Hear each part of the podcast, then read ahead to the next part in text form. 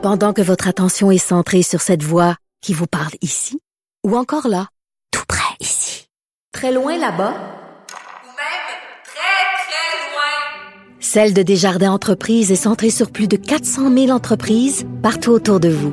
Depuis plus de 120 ans, nos équipes dédiées accompagnent les entrepreneurs d'ici à chaque étape pour qu'ils puissent rester centrés sur ce qui compte, la croissance de leur entreprise.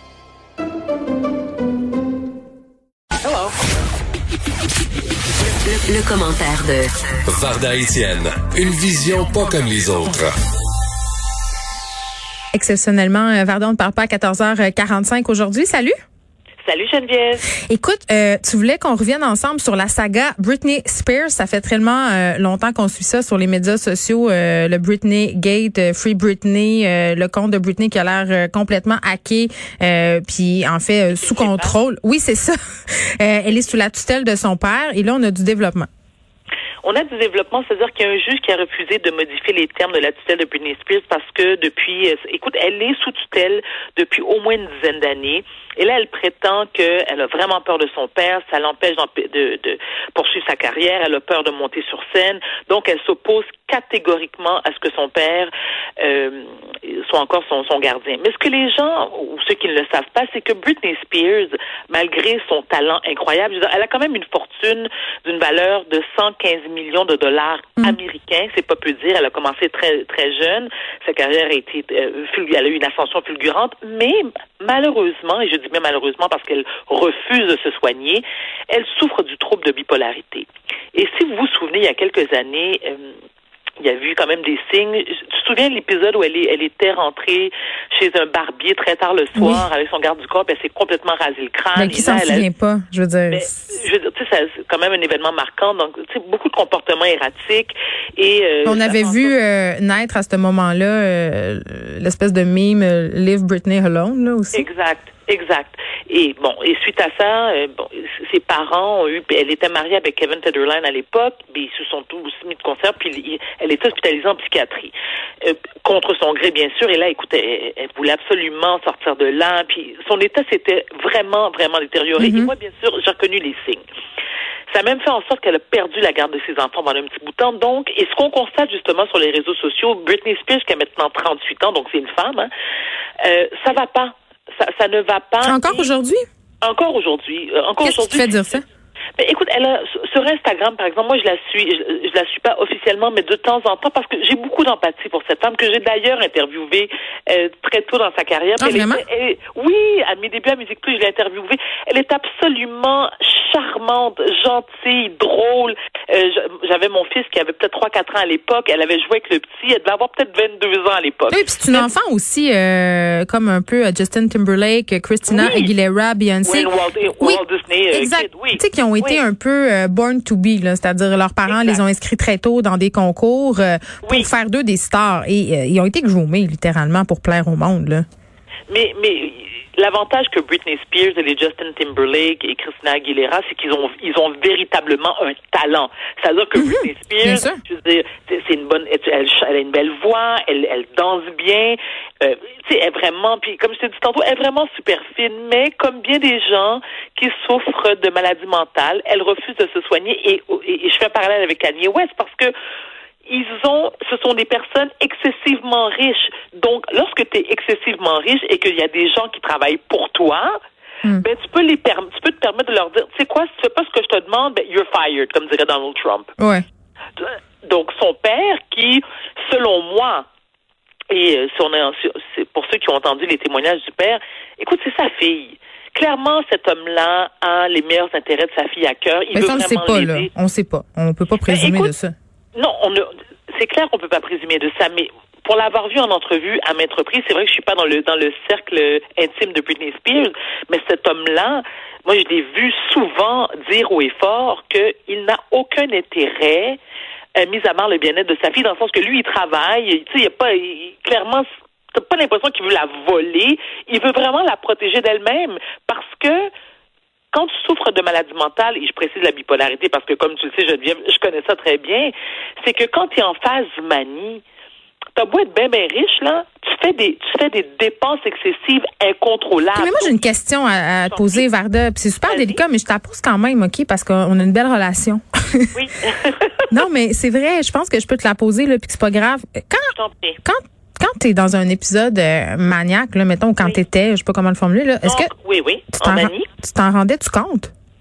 C'est-à-dire que tu t'en rends compte, oui, tu t'en rends compte, et, et, et ça se fait de mar- tu sais, c'est- il y a, y a comme euh, une, euh, c'est par étapes, hein, donc tu sais, ça évolue. Donc tu le sens au départ parce que tu as des signes physiques. Mhm. Tu as les mains moites, tu as un débit extrêmement rapide, tu as des palpitations et tranquillement, tu as l'impression d'avoir, de souffrir du complexe de Dieu le Père.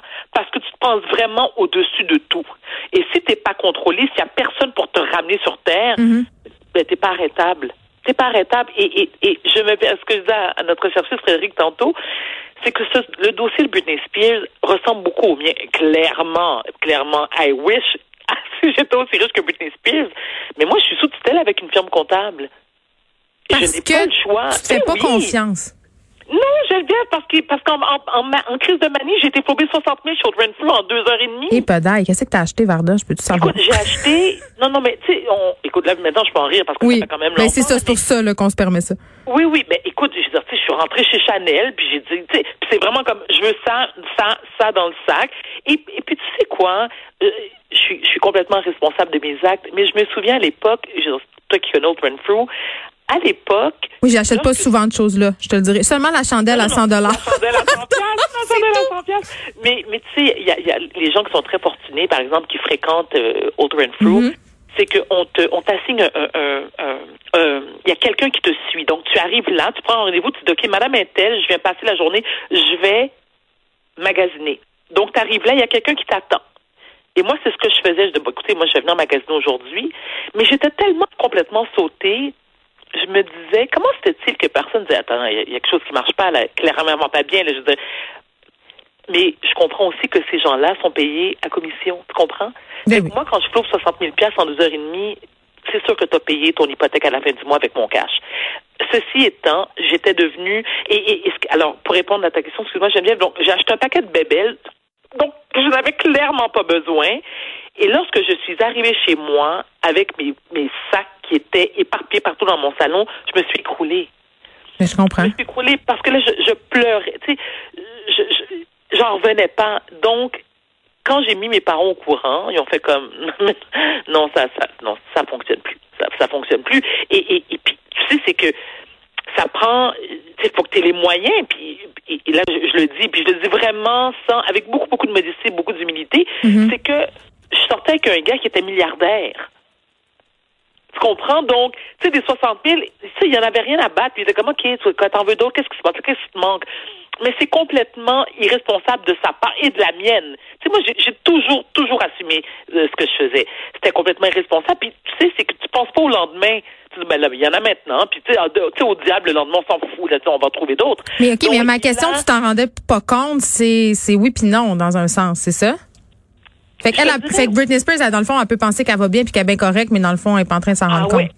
exact. Oui, exactement. C'est parce que parce que tu tu tu tu deviens complètement déconnecté de la réalité.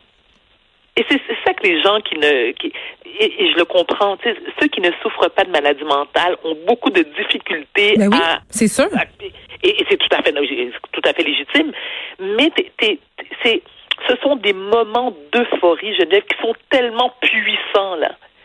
Et ça te, et là, tu sais, ça te coupe l'appétit, tu ne dors plus. C'est pour ça que les gens arrêtent de prendre leur médication, Varda, c'est pour la retrouver, cette euphorie-là?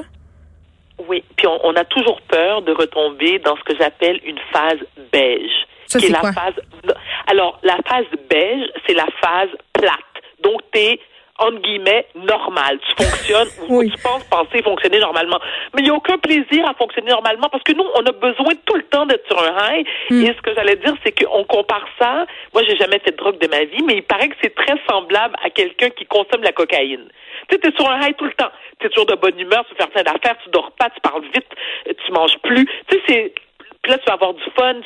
Et c'est ça. C'est, c'est le sempiternel besoin d'avoir du fun.